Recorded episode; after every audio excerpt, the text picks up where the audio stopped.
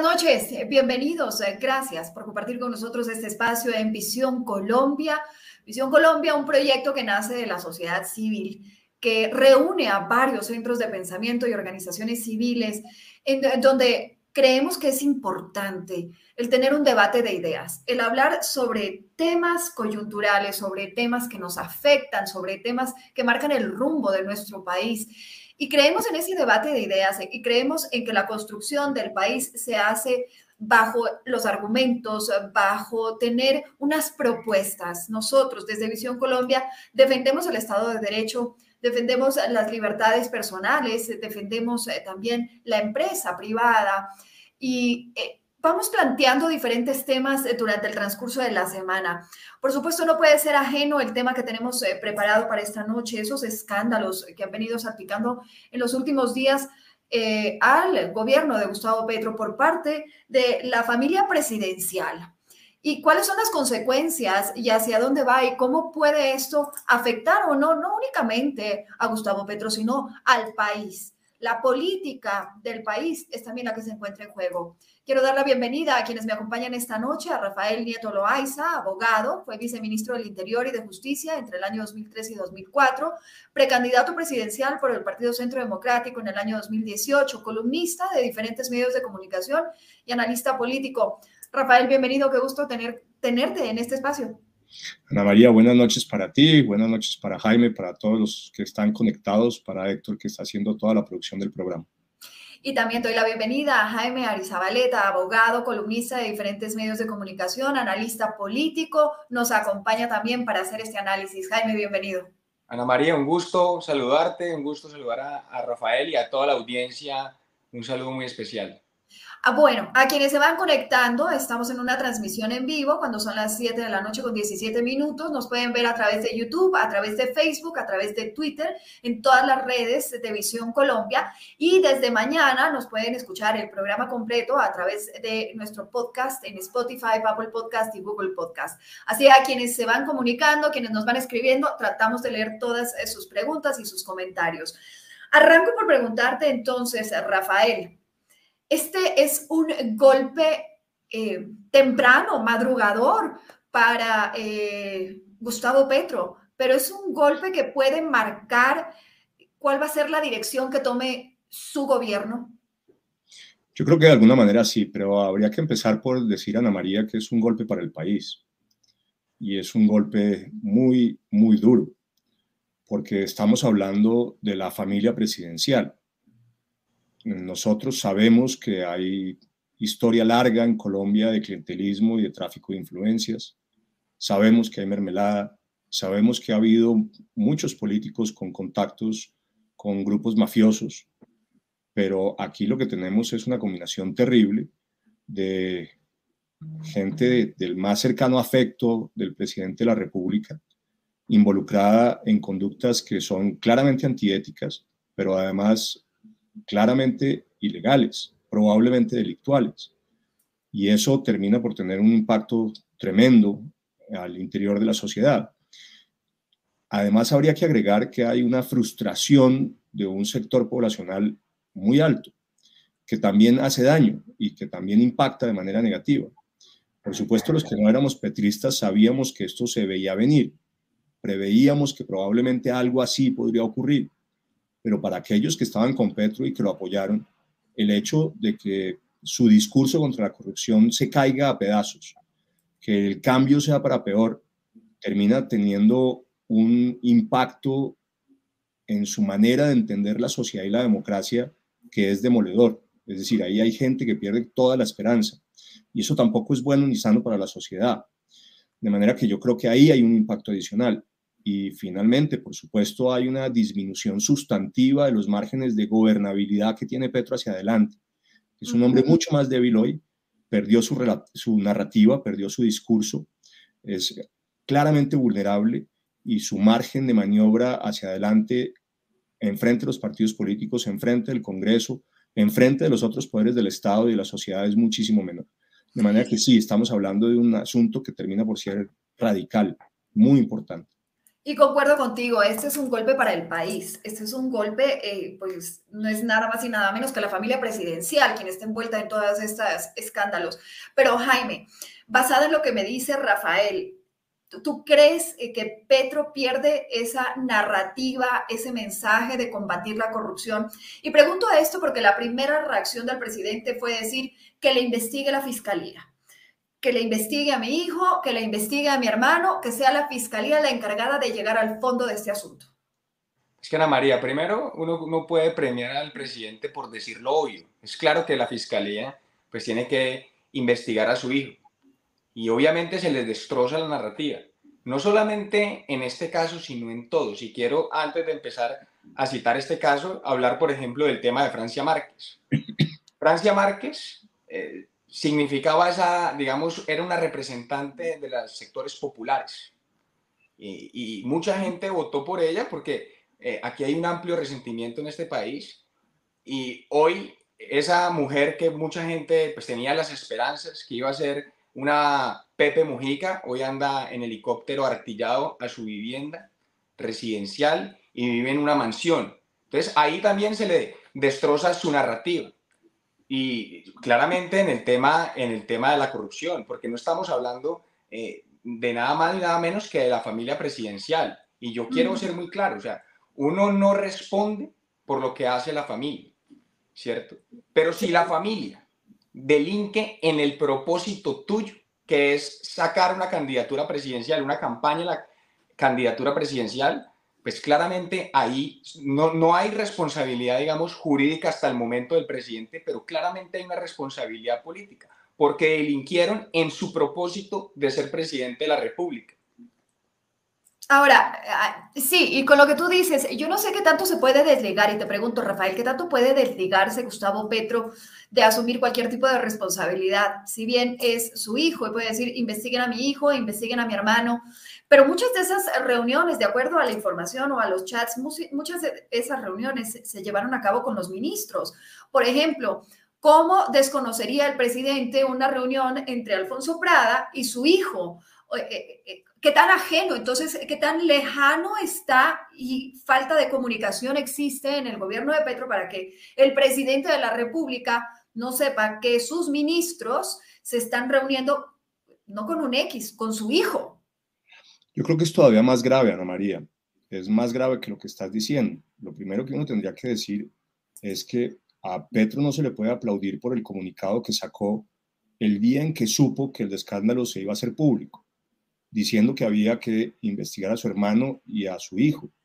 Pero primero, él ya sabía que había investigaciones contra su hermano desde enero, desde enero, y digo que ya lo sabía porque lo sabíamos todos, era una información que era pública, que estaba en los medios de prensa.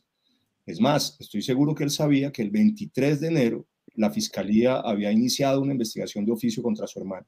Sabemos también que su ex nuera había hablado con él o a fines de enero o el primero o el segundo de febrero y le había contado todo lo que después contó en semana. Es decir, él sabía antes de su comunicado, por lo menos un mes antes, lo que estaba pasando y pasó agachado, se quedó mudo, no dijo nada su comunicado es un comunicado extemporáneo, inoportuno, que dice obviedades y que además es solamente la respuesta a un escándalo que se hacía público.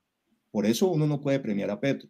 Eso primero. Lo segundo, hay que acordarse que hay una conversación en uno de los llamados Petrovideos que salieron durante la campaña, en la que aparecen hablando Armando Benedetti y Gustavo Petro, diciendo que su hijo Nicolás era la persona de enlace con un financiador cuyo nombre no se sabe, no se da en esa conversación, no se hace público, pero que termina por ser muy importante para la campaña, lo dicen expresamente.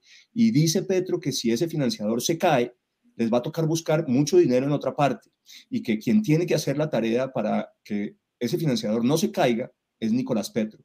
¿Por qué esa es una conversación importante? Porque muestra que Gustavo Petro sabía, autorizaba y probablemente ordenaba a su hijo Nicolás que tuviera conversaciones con distintas personas para buscar dinero para la campaña. Eso fue lo que siguió haciendo y eso es lo que muestran las conversaciones de Nicolás Petro con su exmujer, que eso era lo que estaba haciendo. De manera que Petro sabía que esa era una tarea que cumplía su hijo, no se puede ahora sorprender con el resultado. Y yo creo que eso es muy importante. Y tercero, no es solamente con eh, Alfonso Prada, es que sabemos que Nicolás Petro se reunió con muchos de los ministros del gabinete. Según su exmujer, solamente con dos no lo hizo, con dos, con el de transporte y con el de Hacienda, pero con todo lo demás sí. Y evidentemente ahí había un tráfico de influencias y era algo por lo menos antiético. Insisto, los delitos penales, por definición, son individuales y no hay delitos de sangre, pero la responsabilidad política y la responsabilidad ética de Petro es toda. ¿Qué debería pasar? Y les pregunto, o sea, aparte de una investigación por parte de la Fiscalía, ¿debería haber algún tipo de movimiento en su gabinete? A pesar de que ya han salido varios de los ministros a desmentir y han dicho que sí, que mantenían esas reuniones, pero que en ningún momento hubo un tráfico de influencias, que en ningún momento hubo una solicitud o una entrega de hojas de vida, a pesar de que en los chats eh, Nicolás eh, eh, Petro dice cuántos cupos se le asigna, a quién debe poner, incluso en parte de sus conversaciones dice, bueno, mira, pongamos a cualquier persona, lo único es no perder ese, e, ese cupo que se nos está dando, Jaime. Pues mira, Ana María, yo creo que aquí lo que debería pasar, digamos, el deber ser de las cosas sería que el presidente renunciara. Esto en cualquier país del mundo, obviamente eso no va a pasar, y menos de una persona de las características de Petro, pero en cualquier otra democracia respetable, esto claramente afectaría a un presidente, incluso llevarlo hasta la renuncia. Y yo quiero, digamos, aquí recordarle a, quienes nos están viendo la forma en que me han perseguido. El petrismo, el mismo Petro. En la campaña presidencial, no sé si ustedes recuerdan, ellos elaboraron un cartelcito que decía que yo era heredero del cartel de Cali porque mi padre había sido capturado por recibir dinero de los Orejuela. Mi papá fue absuelto por la justicia. A Petro no le interesó absolutamente eso. Y Petro replicó esa imagen eso llevó a enormes dificultades en mi vida privada, amenazas, estigmatizaciones y etcétera. Y mire cómo la vida da vueltas. Hoy, su hermano, eh, complicado con la justicia, porque hasta ahora van a salir más cosas del hermano muy probablemente, y el hijo en este problema. Entonces, claramente, no solamente el, el señor debe renunciar, sino que aquí se le desbarata todo ese pedestal de la moral con el que me persiguieron a mí, persiguieron a la vicepresidenta por su hermano, persiguieron a Iván Duque y persiguieron a todas las personas que, que lo rodean.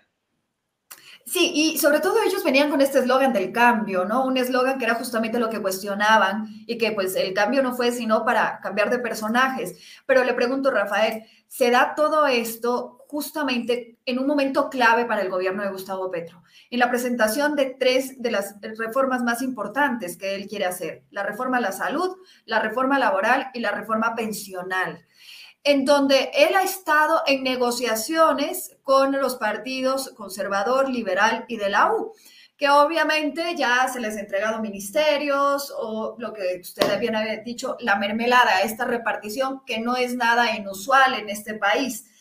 Pero ¿qué va a pasar en este momento con esos partidos tradicionales? van a seguir apoyando. Esto es un avalar estos eh, casos de, clara corrupción, eh, de claro mal manejo por parte de la familia más cercana del presidente. Ana María, yo creo que este es un cambio, pero para peor. Ese es el cambio. Es un cambio para una situación aún más grave, más maloliente, más maluca y ciertamente sumamente complicada. Se les cae el discurso, se muestra su cinismo, su doble moral, todo eso es verdad. La pregunta es, ¿pierde gobernabilidad? Yo creo que sí, yo creo que pierde gobernabilidad, pero pierde gobernabilidad tanta como para que no le vayan a aprobar las reformas en el Congreso. Esa es una pregunta distinta. Y yo creo que aquí hay que mirar dos cosas, las dos caras de la moneda. ¿Por qué el Partido Liberal y el Partido Conservador y el Partido de la U están en la coalición de gobierno? Primero, porque son partidos desideologizados, perdieron su ideología, sus principios. Segundo, porque están controlados por los parlamentarios. Y ese control por los parlamentarios hace que sea el interés individual de esos parlamentarios, pensando en su propia reelección, en la futura reelección que tendrán, lo que termina moviendo la decisión del partido. Y por eso el Partido Conservador, el Partido de la U se han vuelto partidos de gobierno, punto, no importa quién sea, incluso un tipo como Petro, y terminan en la coalición de gobierno. Dicho esto, entonces la pregunta es, ¿por qué ¿Qué es lo que hace que esos parlamentarios estén ahí? La respuesta es muy sencilla. Ellos creen que el apoyo del gobierno les va a dar acceso a entidades públicas a su contratación y a su burocracia. Y que esa contratación y esa burocracia en las entidades públicas que ellos controlan les va a permitir, les va a facilitar su reelección. Y para eso, además, termina siendo fundamental las elecciones de octubre.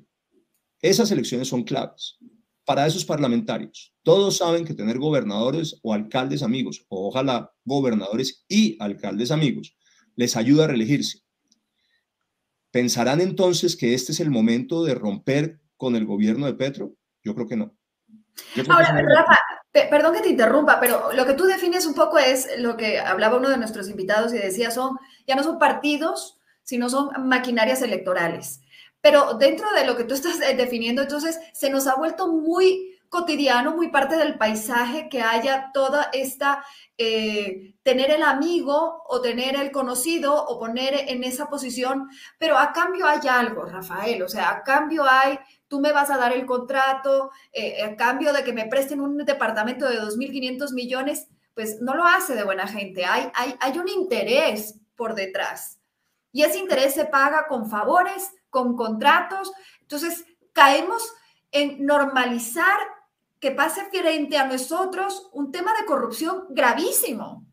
Ana María, yo no estoy normalizando. Es más, lo que tú estás diciendo es lo que yo acabo de decir, que eso se hace precisamente porque los parlamentarios saben que el acceso a las entidades públicas les da acceso a los contratos y les da acceso a la burocracia y que con eso tienen más facilidad para finalmente ganar con sus amigos las gobernaciones, las alcaldías que ellos quieren y a partir de ese triunfo tener más posibilidades de éxito en las elecciones parlamentarias dentro de tres años. Esa es la motivación que los mueve. Yo no estoy haciendo un juicio de valor, estoy haciendo una descripción, es decir, no estoy diciendo que eso sea sano ni bueno, estoy diciendo que esa es la razón por la cual esos partidos están en la coalición de gobierno y esa es la razón por la cual no creo que vayan a salir de la coalición de gobierno. Creo que se van a quedar en la coalición de gobierno, excepto que lo que salga en relación con Juan Fernando Petro sea de tal naturaleza que piensen que el daño reputacional es tan alto de quedarse en la coalición de gobierno que no vale la pena pagarlo. Pero hasta que eso no ocurra, van a seguir en la coalición de gobierno. Pero dicho esto, una cosa es una cosa y otra cosa es otra. Van a estar en la coalición de gobierno, pero sin duda su posición de negociación desde el Congreso con el Ejecutivo es mucho más fuerte. Así que lo que vamos a ver es unos partidos liberales, conservadores y de la U negociando desde una posición de fuerza con el gobierno de Petro. Y probablemente cambiando algunas de las propuestas, incluso puede ser que algunas sustantivas, de las reformas que propone Petro. No vamos a ver a un Petro avasallador en el Congreso, porque no tiene cómo. Eso lo perdió, eso claramente lo perdió. Pero repito, eso no significa, por el otro lado, que vaya a haber una ruptura de la coalición. Va a seguir habiendo coalición desde una en la cual estos partidos negocian con el gobierno de Petro desde una posición de más fortaleza. Probablemente les va a tocar entregarle más burocracia, va a tener que ceder en parte el contenido de sus propuestas. Lo vamos a ver más débil y mucho menos fuerte que hoy, pero no creo que vaya a haber ruptura de la coalición. Jaime, ¿cuál es su opinión? ¿Cómo ves a los partidos tradicionales? Incluso te plantearía en este momento, ¿cómo ves tú a Roy Barreras, que justamente estaba por lanzar su nuevo movimiento, su nuevo partido político? Eh, también entra con mucho más fuerza, es decir, un Petro debilitado, una bancada que era una mayoría eh, absolutamente desmerecida en este momento. Pues mire, el, mejor termómetro de que a Petro le está yendo muy mal ante la opinión pública es que Roy Barreras se le está volteando. Roy Barreras eh, pues, es un buen político y todos sabemos sus características y él va a, donde le sea más favorable. Eh, apoyó a Petro porque claramente él iba a ganar. Y ahora, como ve que está caído, entonces es el primero que va a saltar del barco. Y en, en cuanto a lo otro, y usted eh, preguntaba que si se iba a desbaratar o no la coalición de gobierno, estoy completamente de acuerdo con Rafael en ese sentido. Yo creo que eh, no se desbarata la coalición de gobierno, sino que ya los partidos van a tener una posición mucho más fuerte frente al gobierno y ya van a poder exigir muchísimo más.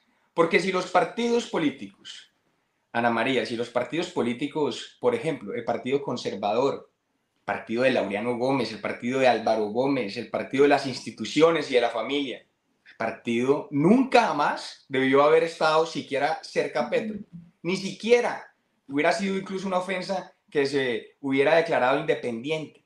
Y ni siquiera se declaró independiente, sino un partido de gobierno. Ese es el mejor de los ejemplos de la podredumbre de la política colombiana. Entonces, claramente ellos no, no van a saltar del barco aún, a menos, como dice Rafael, que lo que venga eh, del hermano de Petro o, temas adicionales que seguramente habrá, eh, pues sea insostenible que ellos se queden ahí. Pero los partidos en Colombia, discúlpeme el comentario a todas las personas que nos están escuchando, pero esos partidos políticos son prepagos, no tienen ninguna clase de ideologías. Ahora, Rafael, aquí eh, si vamos un poco analizando todos esos chats, no únicamente tiene que intervenir la fiscalía.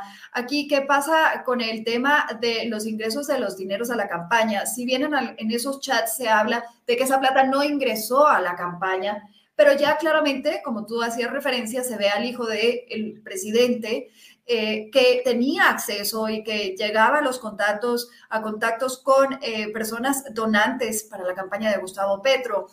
Eh, en caso se tiene que llegar a investigar o revisar nuevamente los aportantes de campaña, cuánto dieron, cómo dieron. O sea, aquí tiene que ser una investigación bastante más profunda con lo que hemos llegado a ver.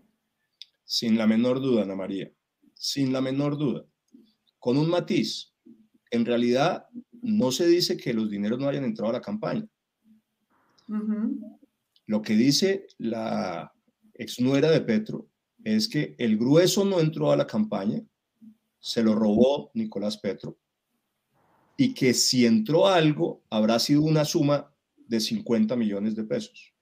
Pero ya no descarta la posibilidad de que hayan entrado. Los campaña. Y yo creo que eso es muy importante. ¿Qué es lo que tenemos entonces? Tenemos al hijo del presidente que durante la campaña, por orden de Petro, gestionaba recursos para la campaña y que después en la presidencia, después en la presidencia, hizo toda clase de tráfico de influencias, incluso con aquellas personas que sabemos fueron donantes de la campaña. ¿Qué es lo que hay que mirar entonces?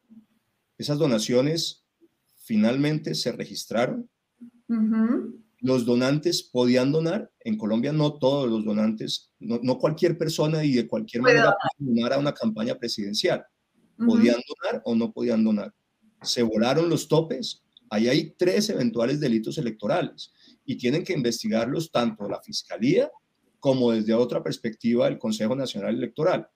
Así que ahí van a tener que hacer un trabajo juicioso para determinar qué fue lo que pasó con la financiación de la campaña de Petro, financiación, repito, en la cual Nicolás Petro jugó un papel muy importante con conocimiento y autorización de su papá. Yo creo que eso es clave, pero déjame plantearte un problema que es aún más grave, con el que me parece que no se ha hecho suficiente énfasis. Y es que en la campaña se hicieron un conjunto de ofertas por parte de Petro de perdón social, de rebaja de penas, de recibir a los paramilitares, de que iba a haber una JEP especial para los paramilitares, de un tratamiento completamente distinto al narcotráfico, por un lado. Todas esas cosas se dijo por parte de Petro en la campaña. Segundo, sabemos que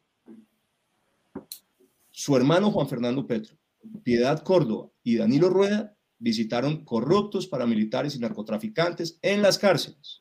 Sí. pacto de la picota.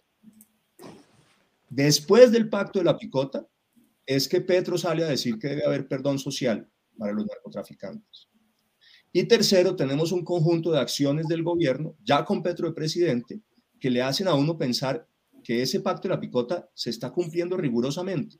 Se suspendió la erradicación forzada de, de narcocultivos se dejó de usar el glifosato, ya no solamente para aspersión aérea, sino también para la aspersión manual. No, no, no. Y si vamos por eso, en el mes de enero hubo cero, cero intervención en cultivos ilícitos. Cero. Así es. Por eso, no se está erradicando, se suspendió toda clase de fumigación con glifosato, se replanteó la extradición para sostener que no se extraditarían a aquellas personas que colaboraran con la justicia colombiana, es decir, le pusieron una bomba un misil a la base fundamental de la extradición. Además, se abren negociaciones con organizaciones mafiosas abiertamente. el gobierno pide la suspensión de órdenes de captura de 16 narcotraficantes en, una lista en la cual había incluso varios, varios extraditables. El fiscal se encuentra un mico en la ley de eh, escarcelación del Ministerio de Justicia que beneficiaba a los narcotraficantes.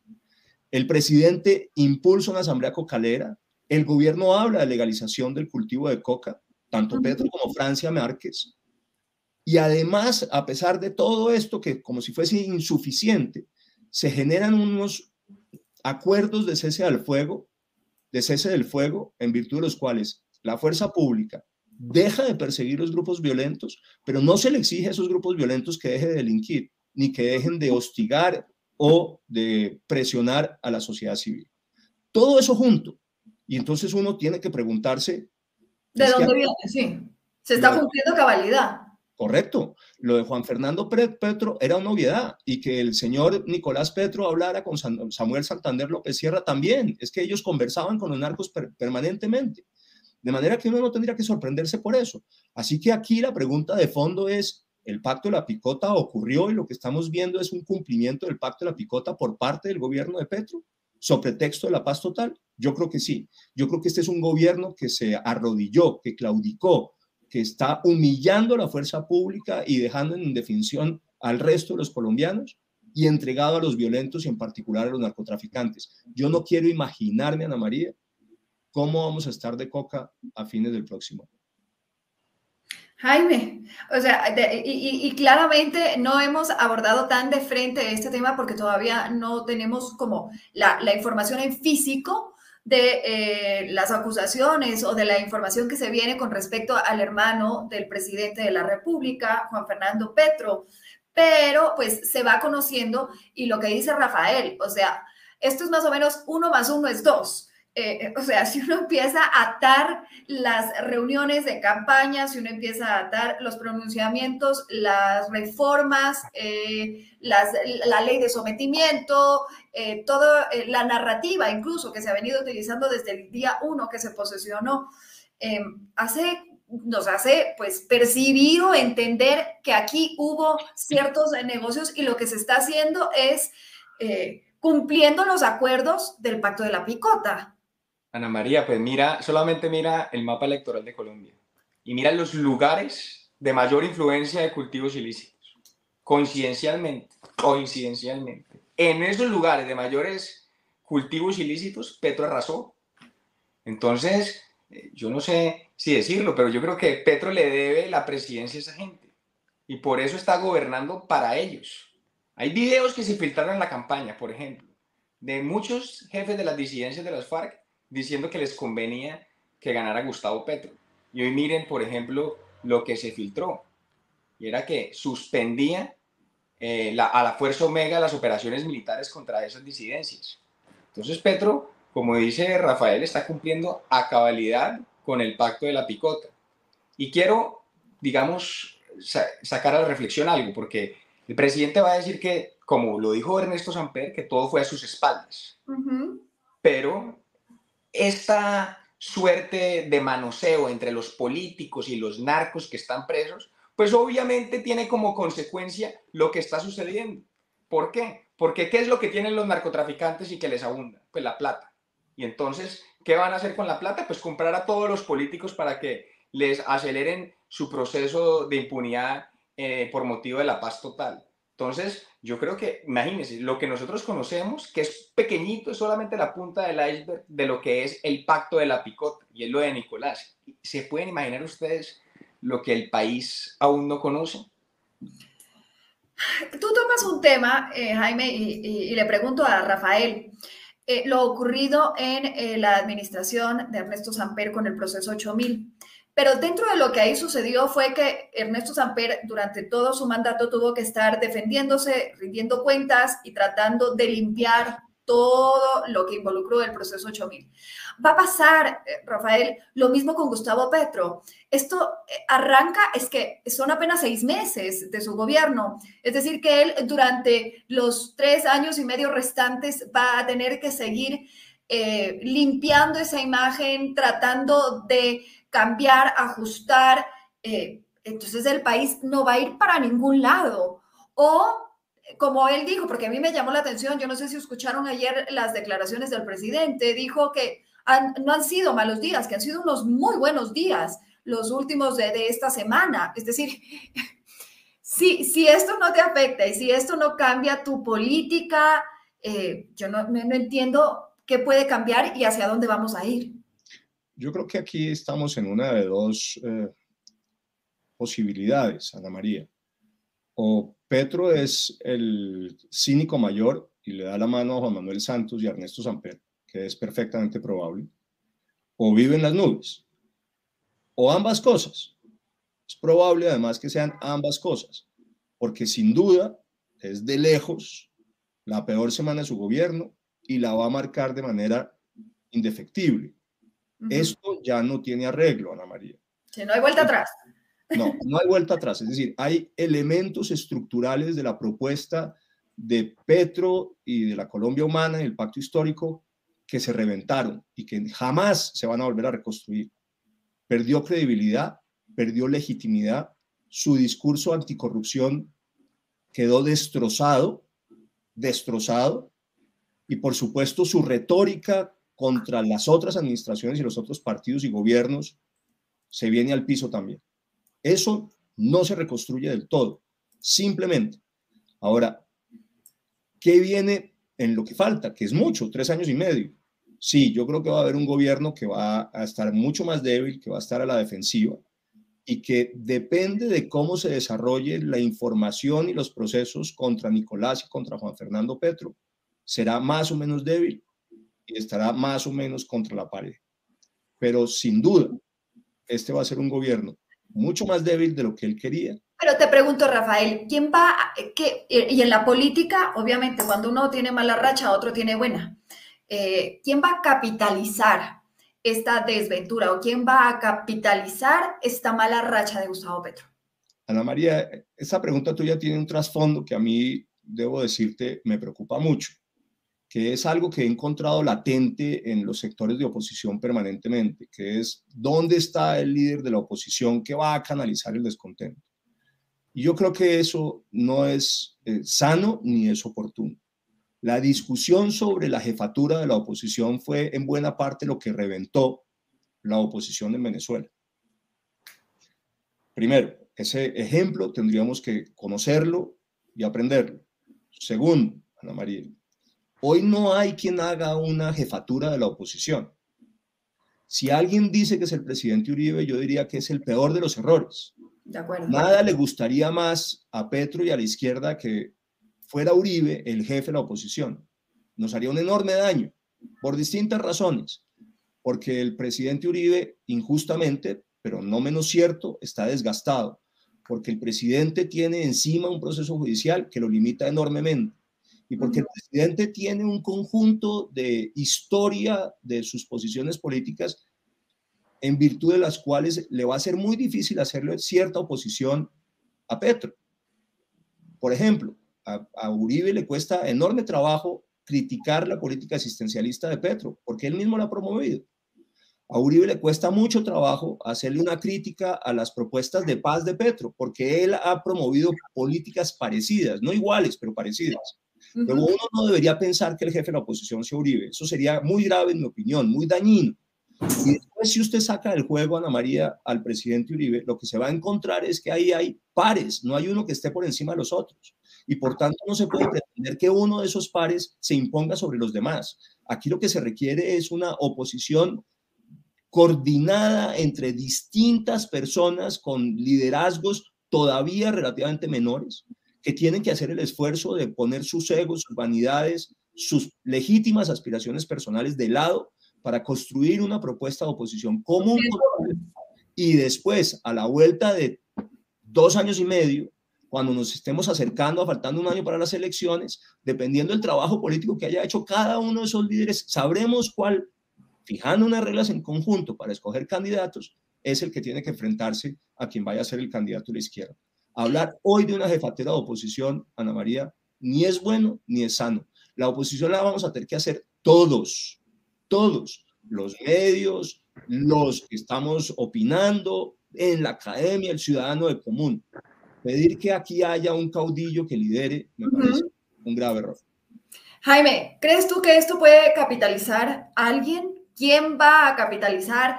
¿Y cuál es el rol un poco, como venía planteando Rafael, eh, en este momento, sobre todo de la sociedad civil? y, te, te, digo a ti porque sobre todo tú eres muy activo dentro de las redes sociales y las redes sociales juegan un papel fundamental eh, como fiscalizadores, eh, como voceros de difundir un mensaje de tratar de llegar a las grandes mayorías, que muchas veces los temas más complejos no, no, los, no los llegan tanto a su realidad y, no, los, no lo hacen como un análisis. Eh, pero este tema, un tema de corrupción, un tema tan cercano, eh, sí es un tema que tiene que llegar a conocerse desde el señor que está en la, en la acera vendiendo cafés como el presidente del banco eh, más importante del país, ¿no? Mira, Ana María, yo creo que la política ha cambiado mucho. Y incluso me parece mejor y me da más esperanza lo que en este momento está sucediendo en Colombia por motivo de la oposición. Es decir, primero reaccionó la, la, ciudadanía que los políticos. Si tú miras eh, las últimas movilizaciones, no han sido convocadas por ningún político eh, de renombre, sino que han sido espontáneas y ha sido la misma ciudadanía la que se ha organizado. Y eso me llena de esperanza, porque eso incluso es lo que se ha venido imponiendo en el mundo. En el mundo, las últimas transformaciones no han sido esperando el caudillo, sino que la ciudadanía de manera espontánea empieza a organizarse y como dice Rafael, ya cuando se estén aproximando las elecciones, ahí sí se organizan y se eligen, digamos, determinados voceros. Pero eso incluso a mí me da, me da mucha esperanza, porque si, es, si a este tema que estamos haciendo y que estamos empezando a construir, que es una oposición gigantesca de ciudadana, le metemos la vocería de, de los partidos políticos y de los políticos de siempre, pues esto no va a crecer como nosotros esperamos.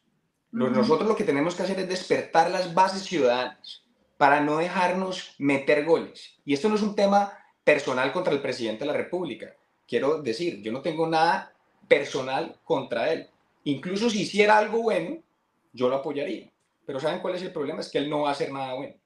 Porque sus calidades humanas y sus cualidades no van para que eso suceda. Pero claramente la ciudadanía está despertando y eso me llena de esperanza. Rafael, eh, entramos en una etapa en que las cortes, los jueces, la fiscalía, Procuraduría, Consejo Nacional Electoral, sobre todo con el tema de la familia presidencial, entran a jugar un rol importantísimo de investigación, de análisis, de fiscalización, incluso puede llegar de sanción. ¿Cómo rodear a estos entes de control, a estas autoridades, para que puedan tener esa libertad y esa transparencia para poder llegar a fondo en un tema tan delicado como es un tema de corrupción que incluso podría llegar a ser delictivo y penalizado eh, en el país, siendo el hijo, el hermano o el allegado del presidente de la República.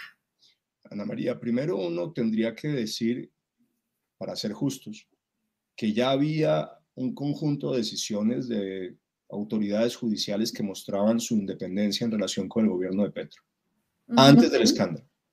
Piensen, por ejemplo, en la decisión del Consejo de Estado que...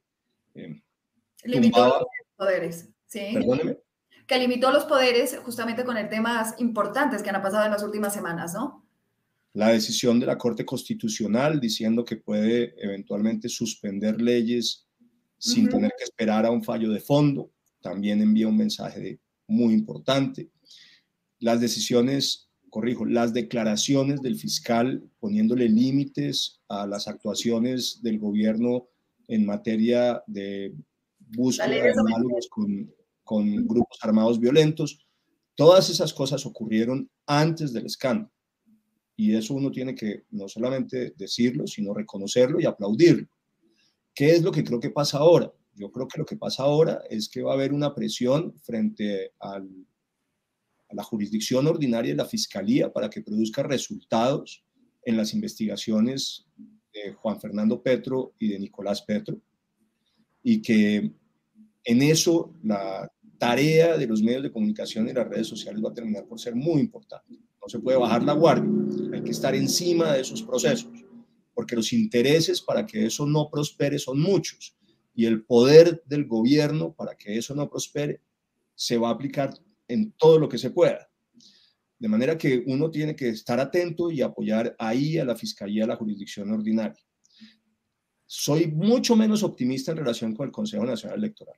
El Consejo Nacional Electoral en realidad no funciona como un tribunal, no lo es de hecho, pero digo, además su comportamiento es excesivamente politizado y por tanto de ahí puede salir cualquier vergüenza y a mí no me sorprendería. Dicho esto, lo que sí es claro es que en la medida en que Petro está más débil, hay menos presión frente a las autoridades judiciales y más facilidad para esas autoridades de tomar decisiones que puedan ser contrarias a las expectativas de gobierno. Y eso es sano.